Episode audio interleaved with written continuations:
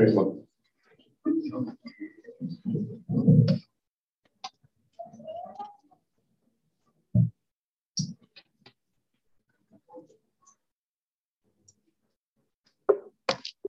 Primera de Timoteo capítulo 1, vamos a leer, hoy vamos a ocuparnos en los versos del 5 al 7, pero vamos a leer desde el versículo 3, ¿ok?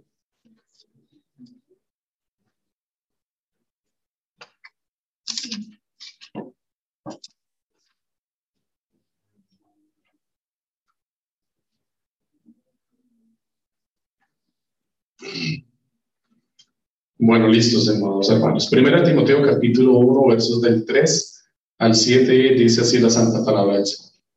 Tal como te rogué al salir para Macedonia que te quedaras en Éfeso para que instruyeras a algunos que no enseñaran doctrinas extrañas, ni prestaran atención a mitos y genealogías interminables, lo que da lugar a discusiones inútiles en vez de hacer avanzar el plan de Dios que es por fe así te encargo ahora. Pero el propósito de nuestra instrucción es el amor, nacido de un corazón puro, de una buena conciencia y de una fe sincera. Pues algunos, desviándose de estas cosas, se han apartado hacia una vana palabrería. Quieren ser maestros de la ley, aunque no saben lo que dicen ni entienden las cosas acerca de las cuales hacen declaraciones categóricas.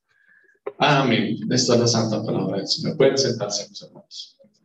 Quiero dar la bienvenida a todas las personas que nos acompañan hoy por primera vez, a las personas que nos han estado acompañando regularmente, que aún hacen parte de nuestra membresía. Es de agrado para nosotros poder contar con su compañía y su presencia en esta mañana y espero también poder contar con toda su atención. Eh, no por causa mía, sino por causa de la labor que el Señor me ha encomendado, la exposición de la palabra. Espero poder hacer una muy buena exposición de la palabra para todos ustedes, mis amados hermanos, que sean edificados por ella, que como lo vimos, lo que acabamos de leer, podamos ser instruidos todos por esta santa palabra, que esta palabra nos pueda guiar al arrepentimiento en aquellas cosas que necesitamos dejar en nuestra vida y a poder confiar en la providencia que el Señor traza delante de nosotros conforme a su camino para cada uno de nosotros. Muy bien, mis amados hermanos.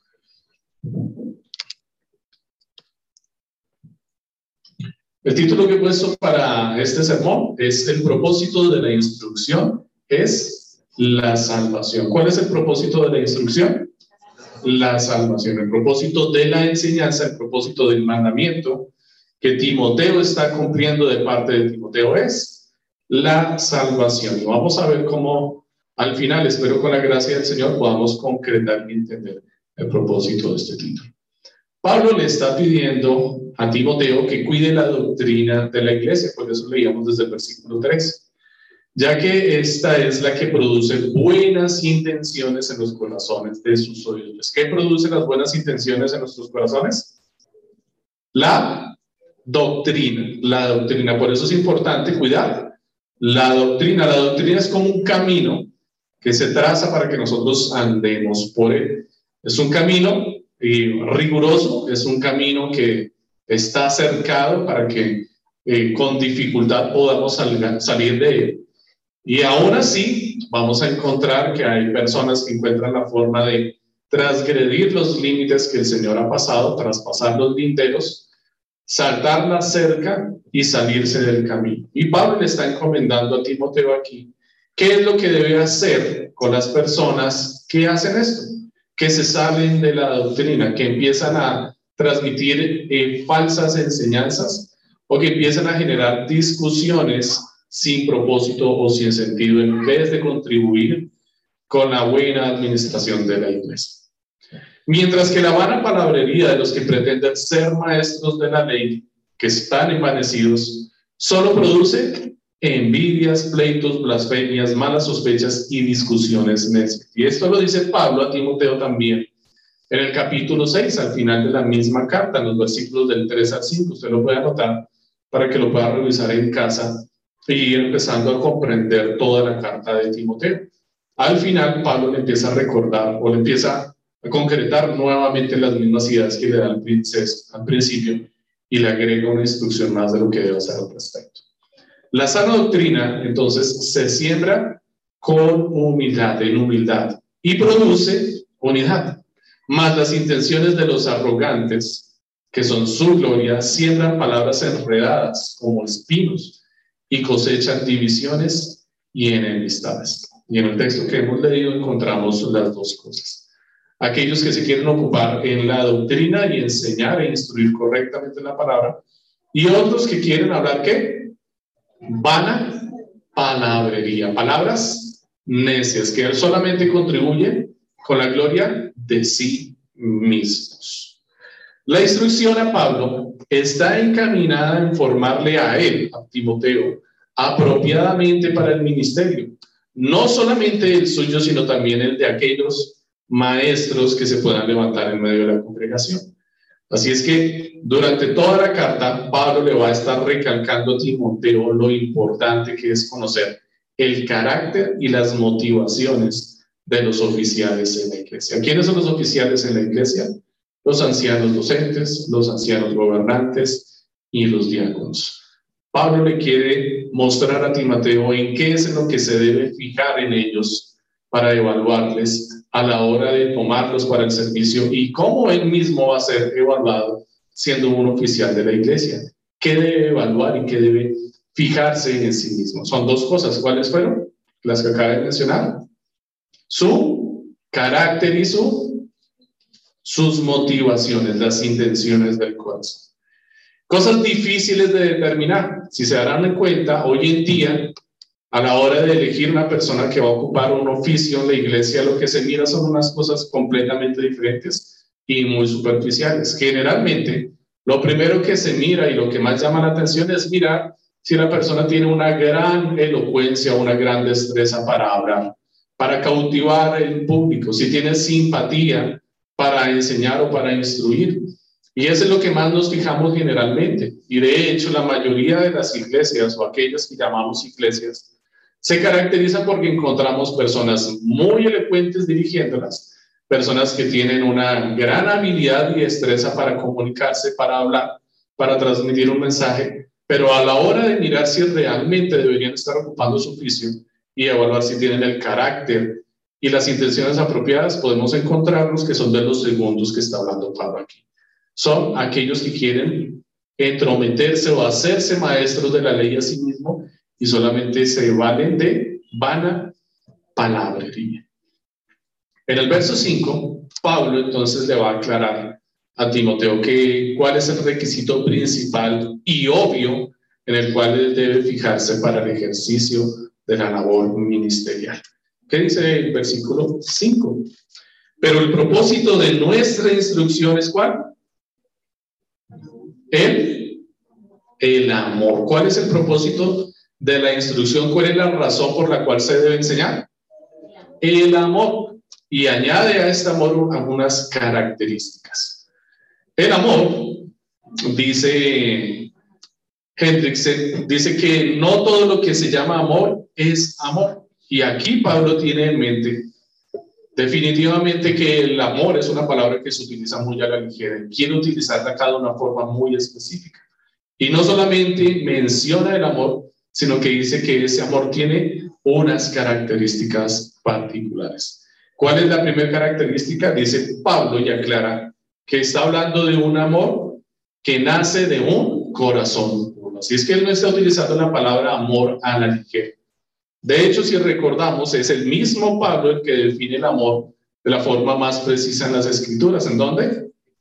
En Corintios, ¿cierto? Corintios capítulo 13. Y destaca allí una gran característica del amor. Y es que si nosotros tuviéramos muchísimas dones, habilidades, destrezas, características o cualidades que pudiéramos poner al servicio de los demás, y de hecho lo hiciéramos, pero no tenemos amor, simplemente somos qué? ¿Qué está mencionando Pablo aquí? Palabreros, vanas palabras, como símbolo que retiñe. Solamente haríamos ruido.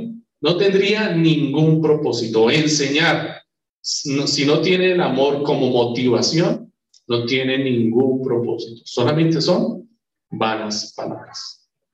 Cuando un pecador es llevado a Cristo, lo primero que se regenera es su corazón. Su conciencia se sujeta a Cristo y su fe se afirma en la palabra. Pablo ahora le advierte a Timoteo de apartarse y no permitir que se promuevan necias discusiones llenas de vana palabrería. Sin embargo, su labor no es echar a estos hombres de la iglesia, aunque si persisten en su necedad tendrán que hacerlo. Su labor es que hacerlos volver de su extravío por medio de la instrucción en la palabra. Debemos cuidar los unos de los otros y lo hacemos por medio de la instrucción, por medio de la enseñanza.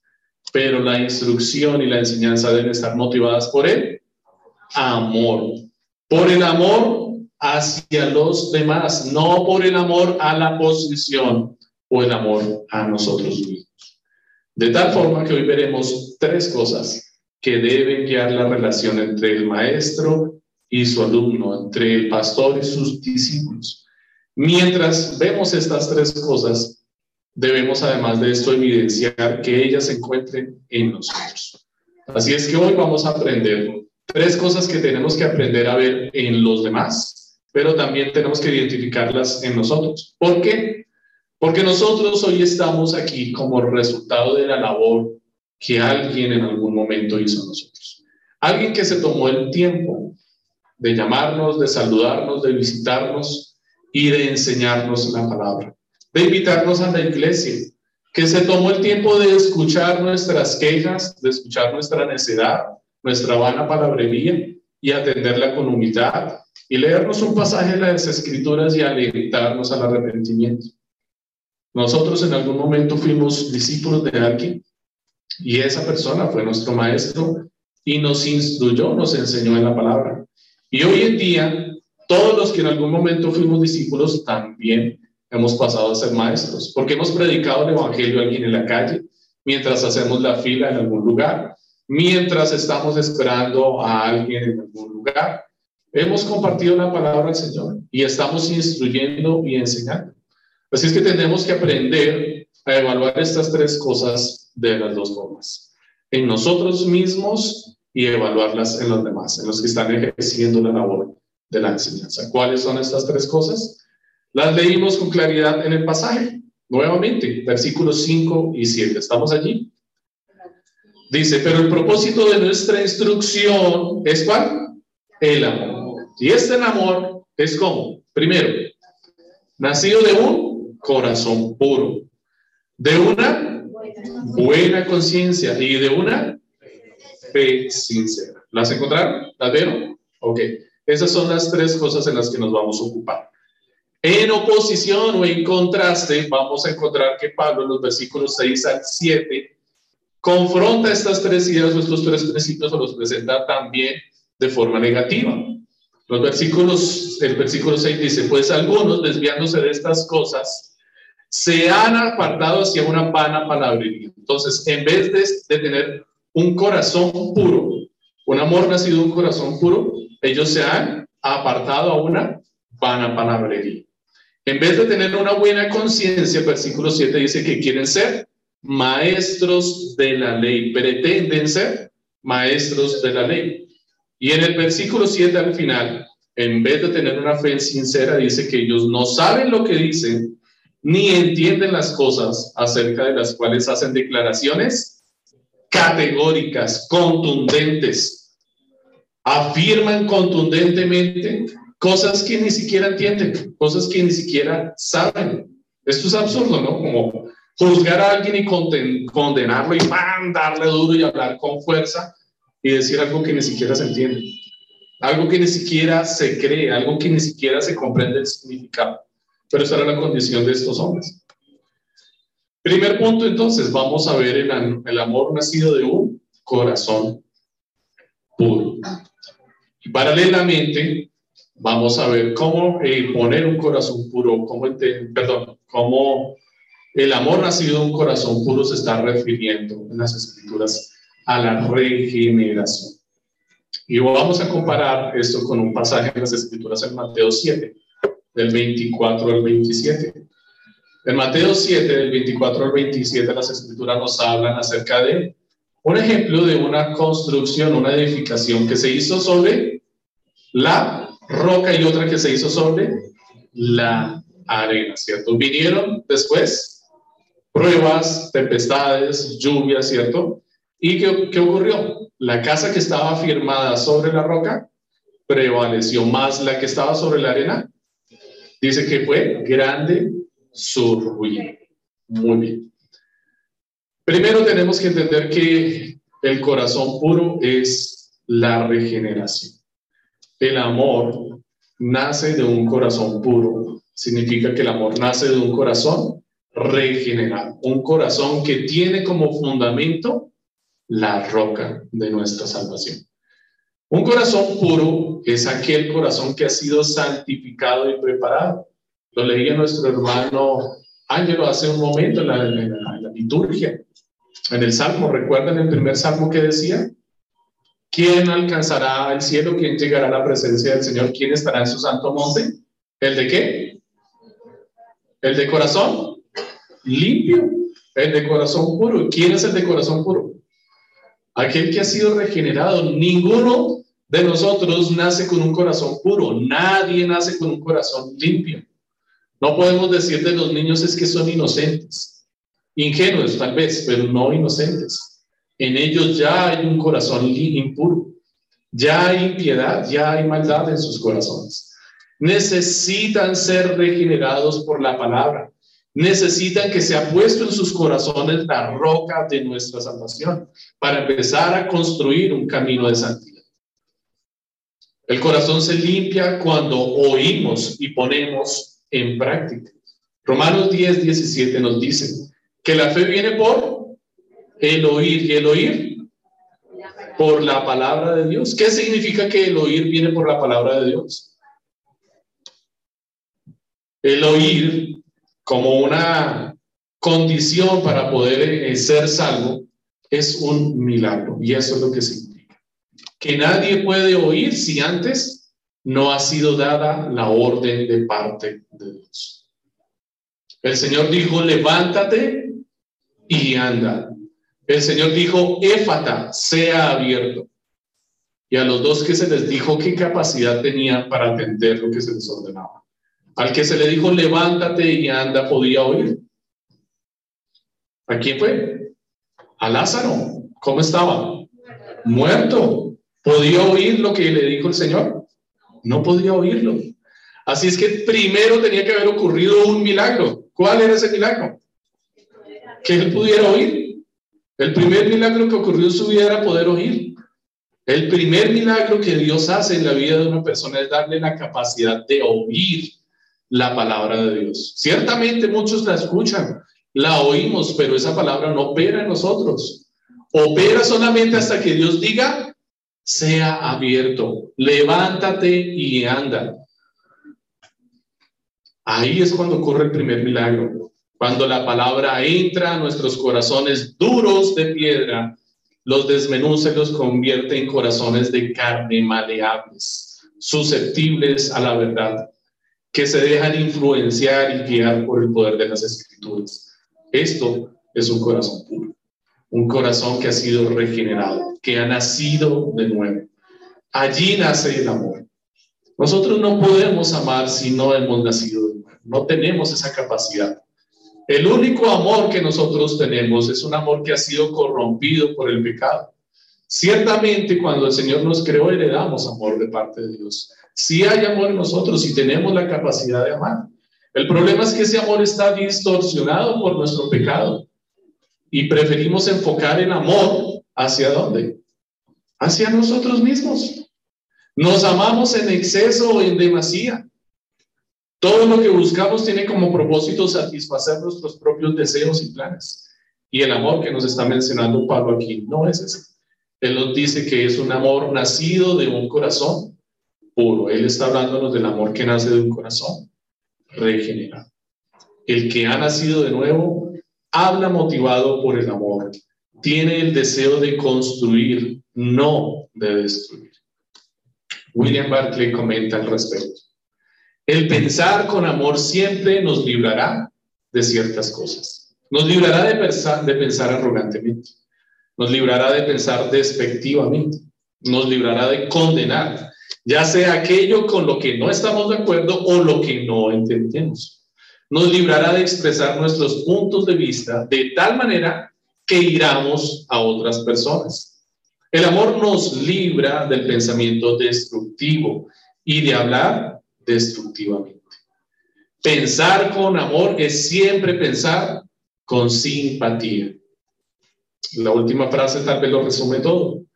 El que conversa con amor no trata de derrotar a sus oponentes, sino de ganárselos. El que habla con amor no trata de derrotar a sus oponentes, sino de ganárselos. Y eso es lo que Pablo espera de Timoteo cuando le dice, el propósito de nuestra instrucción es el amor nacido de un corazón puro. Pablo le está dando la instrucción a Timoteo para que guarde la doctrina de la iglesia y, e instruya a aquellos que se han apartado y los vuelva al camino, es decir, que los gane con la enseñanza, no que los eche de la iglesia. Pablo no le está pidiendo que los saque. Ciertamente, si ellos se mantienen en su necedad, les espera lo de Himeneo, ¿cierto? Más adelante, Pablo mismo, más adelante dice, yo ya atendí a Alejandro y a Himeneo y los condené y los eché fuera. Pero a ellos no. Dice, ellos están en ocasión de arrepentirse y de aprender. Tenles paciencia, instruyelos, enséñales, vuélveles al camino. Y esto es lo que Pablo está esperando que Timoteo. Por otro lado, cuando el corazón se ha desviado, la instrucción se convierte en palabrería. Aquellos que obran con, su corazón desviado, en vez de enseñar y en vez de instruir, lo único que hacen es atender con palabrería, que ya no busca ganar almas, sino ganarle a las almas. Entra en competencia con los demás riñe, solamente busca discusiones, imponerse sobre los demás, dominarlos, destruirlos, presumir de su conocimiento, conocimiento necio, y en realidad solamente son palabras sin sentido. El versículo 6 nos presenta el contraste a la primera instrucción, un amor nacido de un corazón puro, de un corazón limpio. El versículo 6 nos dice que estos, en vez de tener un corazón puro, ¿qué hacían?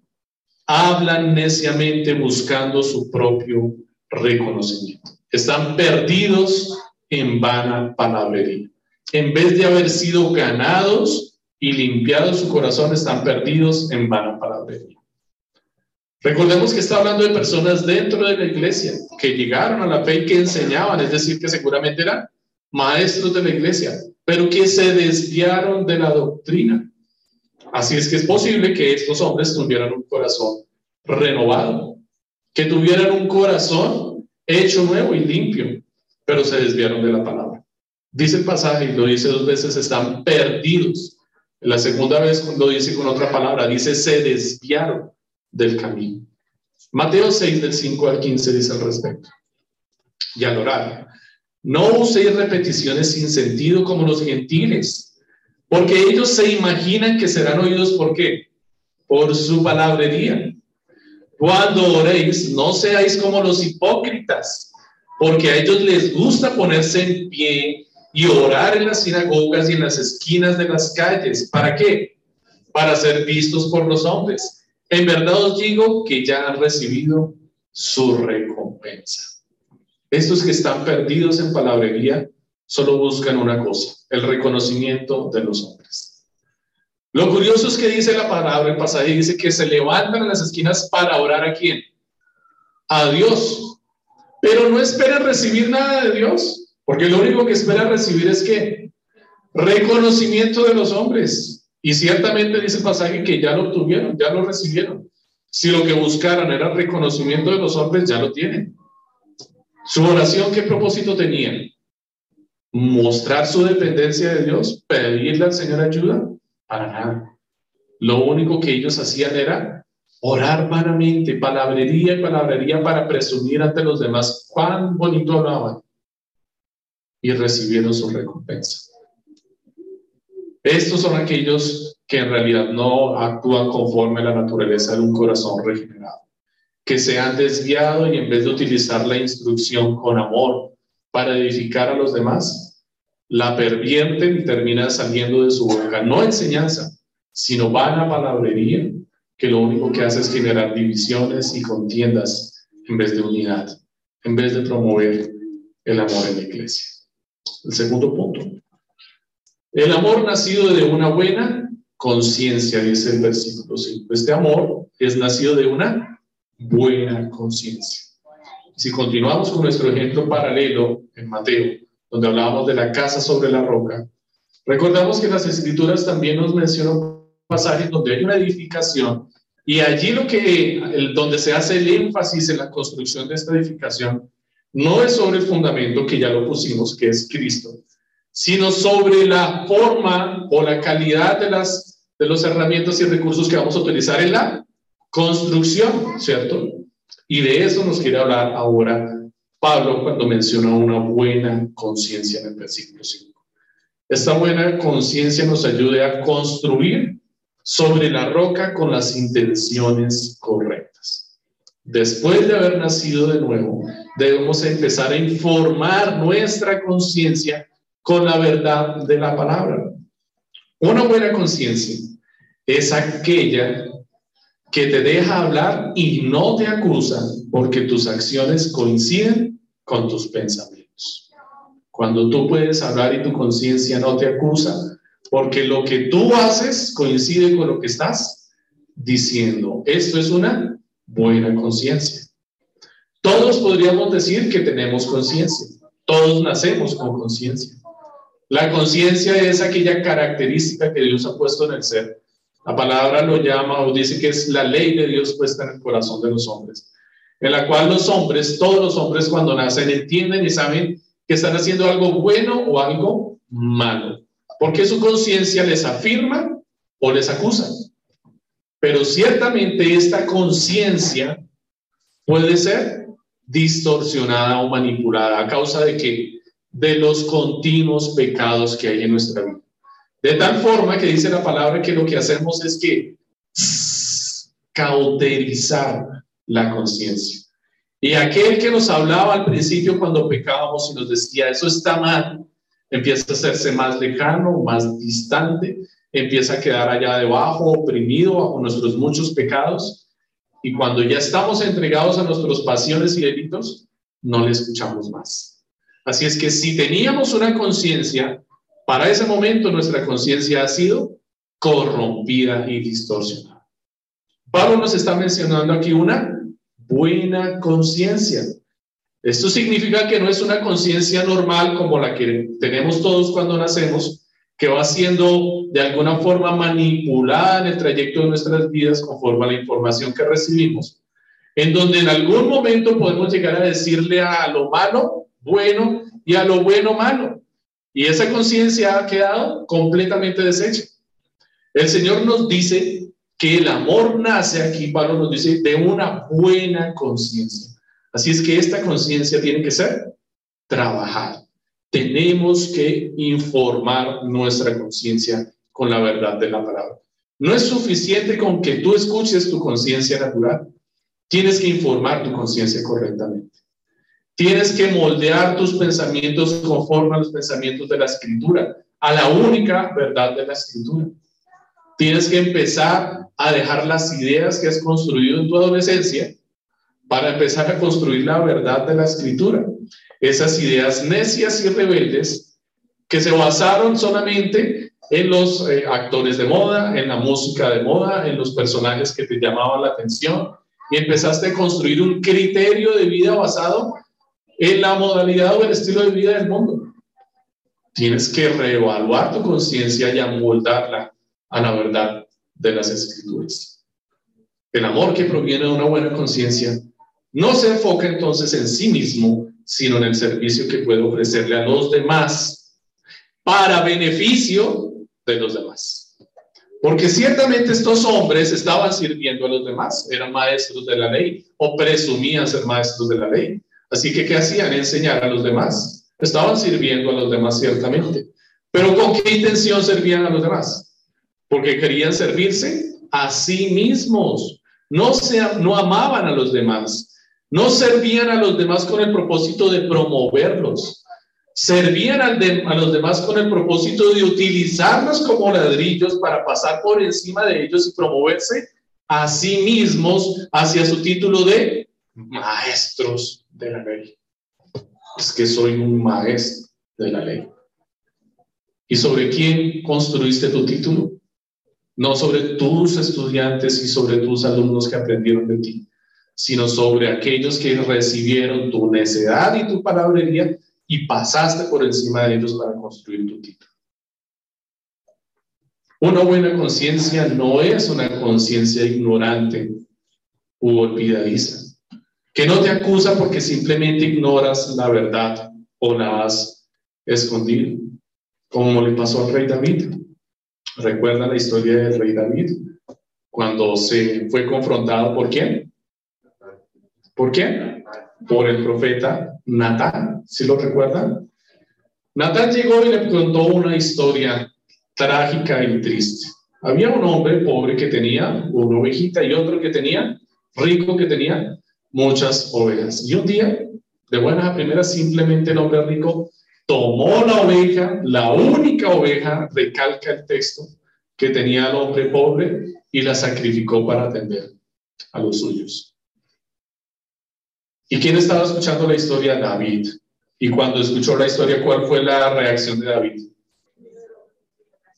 Déjenme, les digo cuál fue la reacción de David. Estamos en Timoteo, ¿cierto? En capítulo 1. Muy bien. El versículo 7.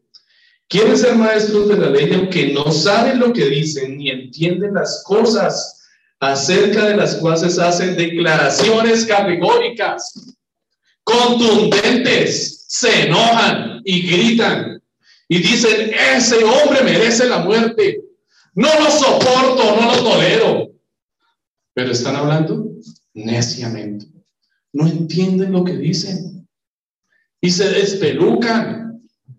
Y le gritan al pueblo, le dice, pacta con el Señor, el Señor te va a devolver más.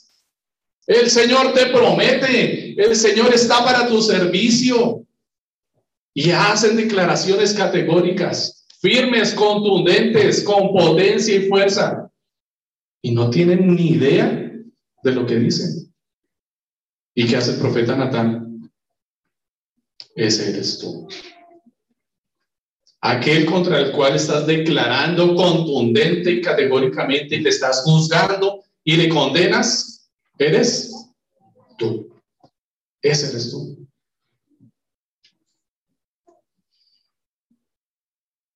¿Estás bien sentado, mi hermano? ¿Ya entiendes por dónde va el mensaje? ¿Ya sabes de quiénes estamos hablando?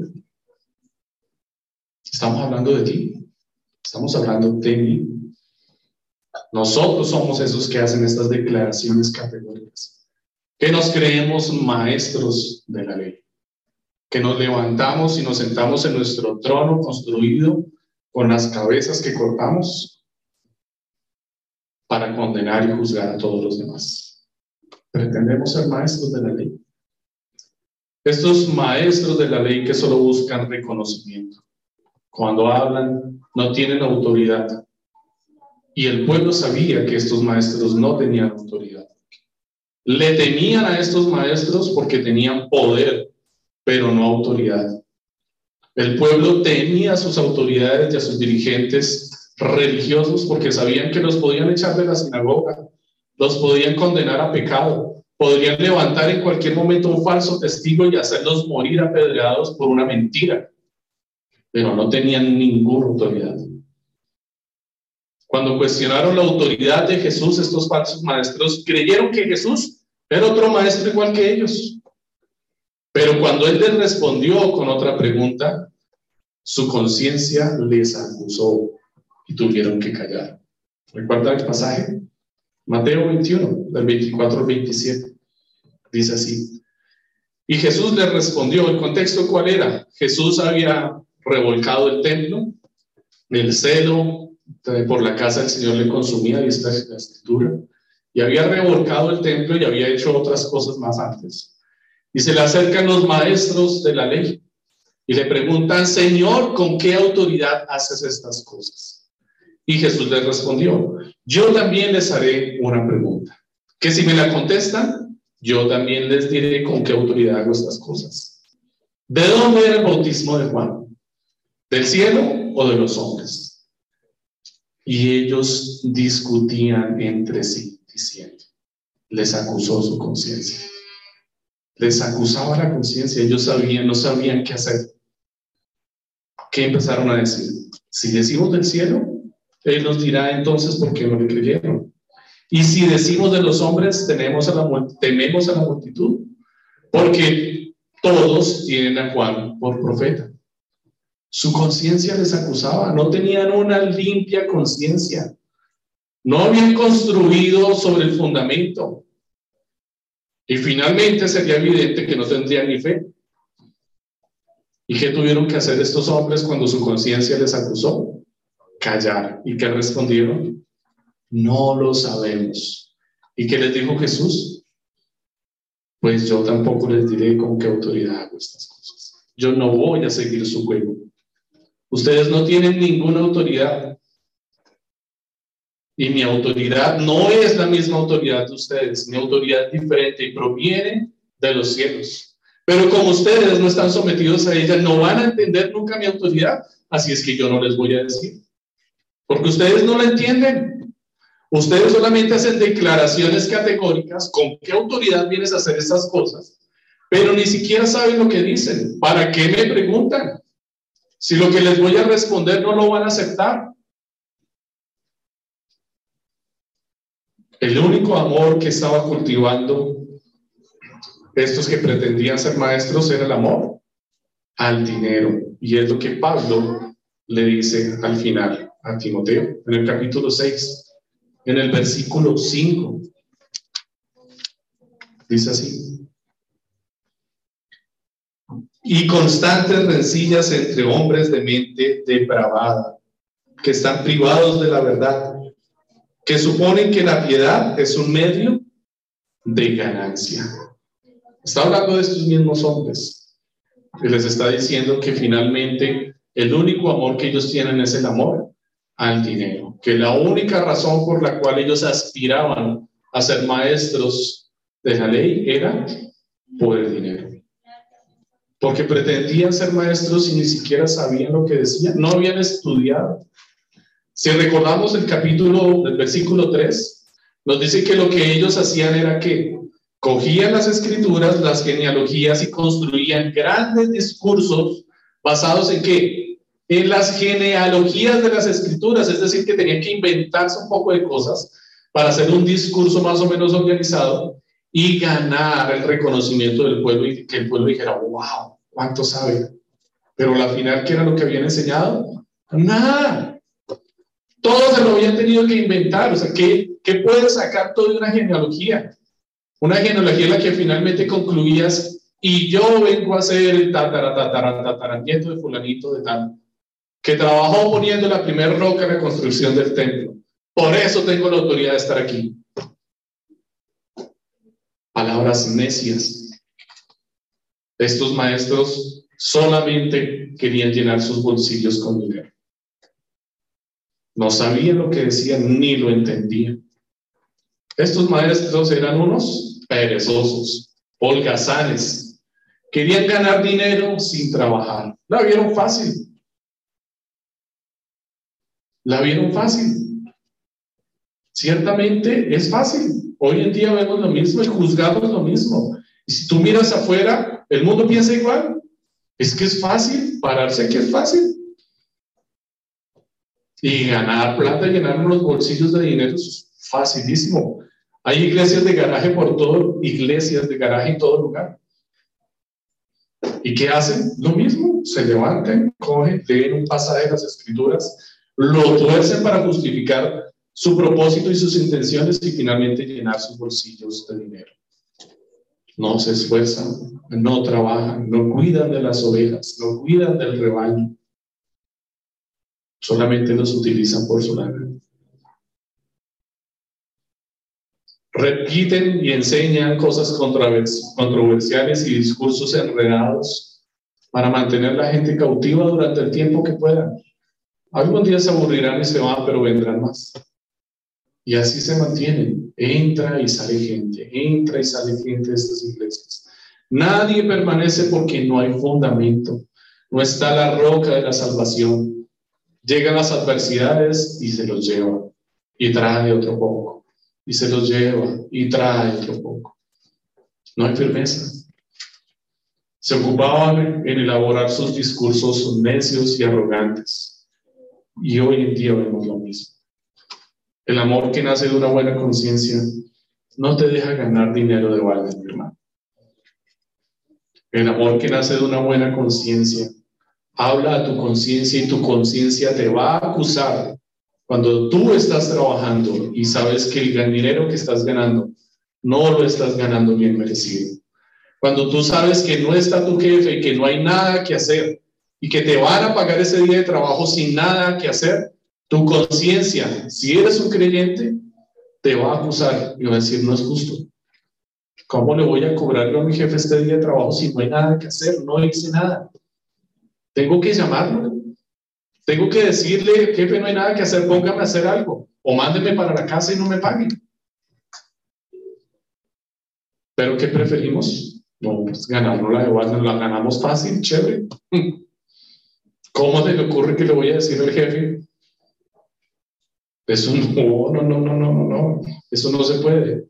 Y nuestra conciencia ya no es buena, ya nuestra conciencia se amoldó al mundo. Tenemos que trabajar y esforzarnos. Cuando Pablo le dice a Timoteo que tiene que mirar el carácter y las intenciones de aquellos que van a servir en la iglesia, le está diciendo que los conozca antes de llegar al ministerio. Si no trabajaban antes de llegar al ministerio, si no se esforzaban, si no tenían una conciencia tranquila allí, cuando lleguen al ministerio no van a cambiar, van a hacer lo mismo, disfrazados, van a seguir aparentando. Nadie puede aspirar al ministerio si no es diligente en su trabajo, si no trabaja con limpia conciencia, si no es honesto, si no es esforzado. ¿Cómo va a cuidar de las ovejas si no es capaz ni de cuidar de su propia vida? Si lo único que quiere hacer es ganar debate. Una conciencia bien informada te acusa. Te muestra cuando estás obrando mal. Te acusa cuando no usas los mejores materiales en la obra que te han encomendado. Te acusa cuando no sirves al Señor con los dones que te dio. Muchos o pocos, no importa cuántos se haya dado. Pero si tú no estás sirviendo al Señor de la obra hoy con los dones que te ha dado, ¿Qué estás haciendo y con qué autoridad vas a juzgar? ¿En dónde está tu conciencia? ¿A qué se está moldando tu conciencia? ¿Tienes dones? ¿No sabes? ¿No los identificas? ¿No los encuentras? ¿Son muy pocos? ¿Vas a responder como el hombre que tenía pocos dones y los escondió? ¿Sabes qué te espera? No importa cuántos dones tengas, si son muy pocos y no los puedes encontrar, búscalos y ponlos a funcionar para la obra del Señor. Informa bien tu conciencia y sé diligente. ¿Tienes una buena conciencia? ¿Tienes una brújula moral y ética que apunta a Dios o que apunta al mundo? ¿Hacia dónde apunta tu brújula moral? ¿Se amolda a la voluntad de Dios o está manipulada por las enseñanzas del mundo? Por último, tercer punto. El amor nacido de una fe sincera. Como veníamos hablando paralelamente del fundamento que es la roca, que es Cristo, de la forma en la que construimos esa casa sobre la roca, lo último que nos mostraba este pasaje paralelo que estamos mostrando son las consecuencias. ¿Qué ocurría después de tener la casa construida sobre el fundamento? ¿Qué viene? Las tormentas, las pruebas, las aflicciones. Y ahí es en donde se pone en evidencia que una fe sincera. Allí es donde sabes si hay una fe. Y estamos hablando de tres cosas, ¿cierto? El primero, un corazón puro, un corazón limpio. El segundo, una conciencia buena. Y por último, una fe sincera. Cuando lleguen las pruebas a tu vida es cuando vas a saber si tienes una fe sincera, una fe sincera. Aquí es cuando se prueban todas las palabras que has dicho. Cuando el maestro, el palabrero y todo lo que dice se pone a prueba. Cuando llega el momento de la fe. A ver si se evidencia su fe o sale corriendo y deja todo tirado. Aquí se sabe si lo dicho es verdad y si se cree. Y esto es lo que decía, lo que decía en contraste, dice la última parte en el versículo 7. Quieren ser maestros de la ley aunque no saben lo que dicen ni entienden las cosas acerca de las cuales hacen declaraciones categóricas. ¿Cómo pueden tener fe? ¿Sobre qué fundamentan la fe si ni siquiera entienden lo que dicen? ¿Cómo van a creerlo si ni siquiera lo entienden? Aquí se sabe si construyeron sobre la roca y si usaron buenos materiales en su instrucción. Una fe sincera es una fe que coincide con lo que se promulga. Una fe que responde con arrepentimiento cuando nuestra buena conciencia nos confronta. Una fe que no se perturba cuando la casa que construimos sobre la roca empieza a tambalear por las pruebas y las aflicciones, pero no cae porque Cristo la sostiene, porque Cristo es la roca. El amor que nace de esta fe sincera se evidencia en nuestra forma de hablar, en medio de las pruebas. ¿Cómo habla aquel que está siendo probado? Allí pones en evidencia el amor que nace de una fe sincera en la forma que hablas. Usas vanas palabras, necias palabras, o hablas acerca de la fe y promueves la fe. Te piden pruebas de tu fe y te dicen, bájate de la cruz. ¿Lo recuerdan? Alguien le pidieron una prueba de su fe. Y cuando le pidieron esa prueba, ¿qué le gritaron? Bájate de la cruz. ¿Y cómo respondió? Bajando de la cruz al culpable arrepentido que tenía a su lado. ¿Se sirvió a sí mismo? Sirvió al que tenía a su lado. Le pidieron demostrar la fe y demostró su fe sirviendo a un culpable arrepentido que estaba a su lado, junto con él. Él pudo haber demostrado su fe y decir, sí, yo tengo cómo bajarme de la cruz. Y no lo hizo. Se quedó tomando el lugar del que se iba. Se quedó allí tomando el lugar de aquel al que le dijo, hoy mismo estarás conmigo en el paraíso. Hoy mismo estarás exonerado de tus cargas y de tus pecados. La condena que te espera, yo la asumo por ti. Esta fe sincera produce un amor paciente, aún con los insensatos, con los necios, con los que se mencionan en el versículo 7. Estos que no saben lo que dicen, estos que no entienden sus afirmaciones, estos pobres que no tienen fe, ¿Cómo van a creer si ni siquiera saben lo que dicen? ¿De quiénes estoy hablando? ¿De los del versículo 7? No, mi amado hermano. Estoy hablando de ti. Estoy hablando de mí. Cuando tú llegaste a la fe, antes de llegar a la fe, no creías cosas necias y sin sentido. No afirmabas y aún jurabas que lo que decías era verdad. ¿Recuerdas tu discurso antes de ser creyente? Incluso el discurso que aún puedes tener siendo creyente. No adorabas ídolos, no eras agorero, comunista, rezandero, místico, evolucionista, machista y feminista. Hasta en extraterrestres creías y defendías tus convicciones y te despelucabas por ellas y gritabas hablando. Y en vez de querer ganar almas o ganar a personas para tu convicción, querías ganarles e imponerte sobre ellos. Pero alguien un día tuvo compasión de ti, mi hermano, y se aguantó tu harto discurso te soportó con paciencia, te mostró las escrituras, te dijo con amabilidad y gentileza, estás equivocado, mira, leamos la palabra, acompáñame a la iglesia, ven, va, vamos, oremos.